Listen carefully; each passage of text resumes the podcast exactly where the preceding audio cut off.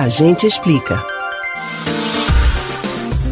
Nos últimos dias, muito tem se falado sobre o IFA, Insumo Farmacêutico Ativo. Essa sigla industrial está na boca do povo por ela ser muito aguardada e fundamental para a continuidade da vacinação no país.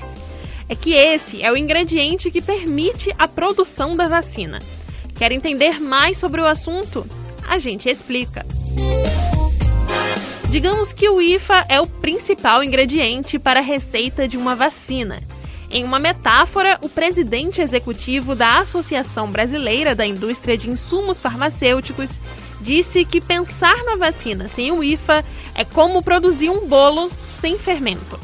Cada vacina ou medicamento tem o próprio IFA, que também depende de outras substâncias para ser ingerido e fazer o corpo reagir.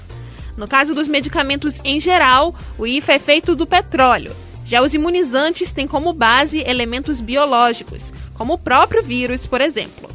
Então você já entendeu que para produzir a vacina precisa do IFA. Mas e para produzir ele? A primeira etapa é fazer o vírus se reproduzir. Para isso, é introduzido em células animais. Essas células são introduzidas em um meio de cultura com nutrientes, sais e pH, ideais para que se repliquem. Esse processo demanda o uso de grandes caldeirões que cozinham a substância. Esse é o processo básico. A partir daí, cada IFA passa por outras etapas particulares até chegar da melhor forma até você. Você pode ouvir novamente o conteúdo desses e de outros a gente explica no site da Rádio Jornal ou nos principais aplicativos de podcast. Spotify, Deezer, Google e Apple Podcasts. Beatriz Albuquerque para o Rádio Livre.